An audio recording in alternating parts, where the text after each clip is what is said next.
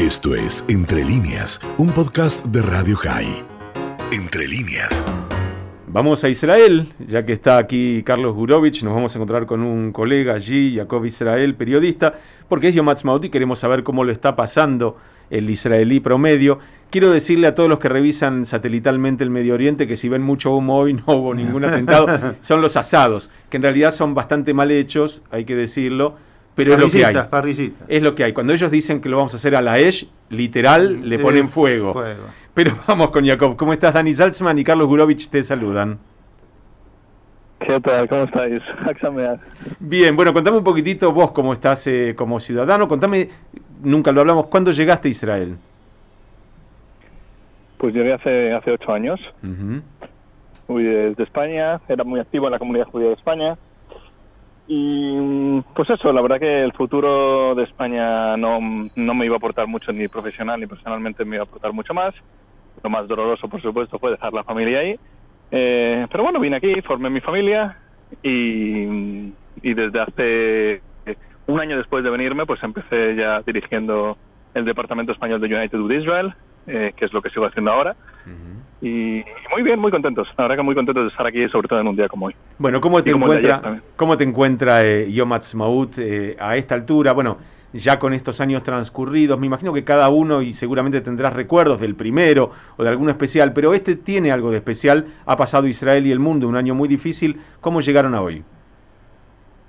Sí, la verdad que sin duda, sin duda. El, eh, aquí se dice Shamaim Baaretz, el, el- la expresión de cómo lo pasamos el año pasado, que lo pasamos solos en las casas, mi mujer, yo y mis, y en, en ese momento sí, mis, mis tres hijos. Y este, pues la verdad que hemos salido, hemos ido al parque de, de la ciudad de Ranana, estaba llenísimo, a rebosar. Eh, tuvimos la oportunidad también la exhibición de, de aviones de la, de la Fuerza Aérea. Eh, una reunión familiar con eh, pues eso, 20, 30 personas. eh, la verdad que es, eh, es otra cosa. La verdad que es otra cosa. Y la verdad que muy contentos de haber llegado a este punto. eh, y bueno, aunque también es verdad que todavía hay que tener cierta precaución, porque todavía esto no se ha acabado. Pero la verdad que sin duda alguna estamos mejor que muchos otros países eh, para nuestra suerte, la verdad. Jacob, te saluda Es- Carlos Gurovich. es eh. ¿Cómo estás? ¿Qué tal, Carlos? ¿Cómo estás? Siempre ha sido un gusto tenerte en nuestros estudios en, en el canal en Yafo. Eh, te quería consultar con respecto a las festividades de hoy. Entiendo que yo que estoy aquí en Buenos Aires no, no lo he visto. No ha habido ningún tipo de restricciones para que la ciudadanía salga, festeje, eh, como si hubiéramos vuelto a la normalidad. ¿Es así? En los actos públicos sí han habido restricciones. En eh, el acto, por ejemplo, ayer central que abrió eh, que abrió Yom Ha'atzmaut a las 8 de la, de la noche, en vez de 5.000 personas fueron 500, muy, muy separadas entre ellas. eh, y los mismos asistentes eh, estaban diciendo que se notaba, obviamente se notaba, además todos con máscaras y demás. Es verdad que hoy fui al parque, que es bueno espacio espacio abierto y la verdad que no me encontraba con máscaras eh, del todo y por supuesto no había ninguna ningún tipo de limitación eh. Lo que pasa es que es verdad que ya hemos pasado Purim en donde hubieron eh, fiestas por todo por todo Israel. Pasamos Pesaj en donde creo que pues, todos los israelíes pasamos Pesaj con nuestras familias 20 30 personas. El país está abierto y los datos eh, siguen siendo muy o sea, siguen bajando siguen descendiendo. Entendemos que el efecto de las vacunas está ahí y que el israelí como tal, que ya seguro que conocéis, eh, no se hubiese no, no hubiese dejado sus líderes eh, si nos hubiesen pu- impuesto más restricciones cuando vemos que los números solo bajan. Entonces, pues bueno, esperemos que dentro de 10 días no nos arrepentamos de, de esto.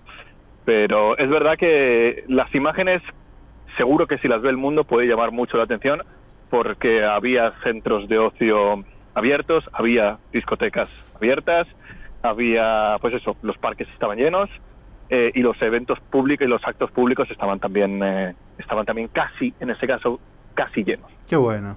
Te iba a preguntar por los aspectos eh, políticos. Vos mencionabas el acto de anoche en Ar Herzl. Yo estuve mirándolo.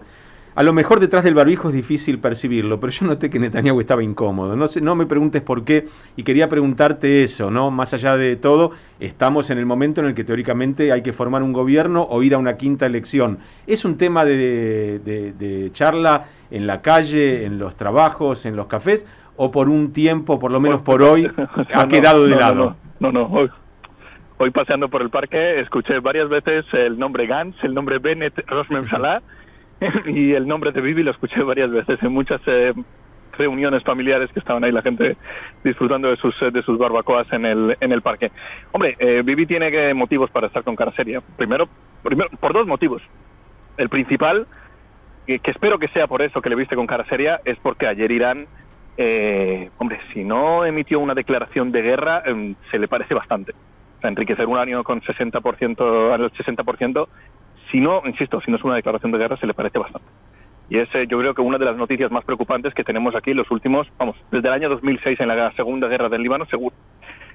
Si al final es verdad que Irán es de mucha palabra, nosotros, por suerte, somos más de hechos, pero si las palabras pasan a los hechos, como parece ser que está ocurriendo, es un es una noticia realmente preocupante y sobre todo que pues la afrontamos sin gobierno. Eh, y ese es el segundo motivo de preocupación, que yo me imagino conociendo a Netanyahu, que será el primero, eh, pero es que lo tiene muy difícil. En, tras cuatro elecciones es el momento más complejo de Netanyahu, depende de una sola persona, que es de Naftali Bennett, que le están ofreciendo del otro lado ser primer ministro, eh, que no es, digamos, es más ser primer ministro que lo que le está pidiendo Netanyahu, que es el ministro de Defensa. Entonces tiene que decidir, depende de una sola persona, que además Bibi le ha tratado durante muchos años muy mal, no solo Bibi, sino también su familia, y es motivo para que esté obviamente preocupado, porque no depende de él por primera vez en la vida política, pues las cosas no dependen tanto de él. Es muy interesante el panorama, queríamos que nos contaras en primera persona cómo está viviendo Israel estos 73 años de vida. Te mandamos un abrazo grande y vamos a seguir en contacto. Muchísimas gracias y no, a todos. Hak nos estaremos viendo de regreso en Israel. Seguro, Carlos. Esto fue Entre líneas, un podcast de Radio High. Puedes seguir escuchando y compartiendo nuestro contenido en Spotify, nuestro portal radiohigh.com y nuestras redes sociales. Hasta la próxima.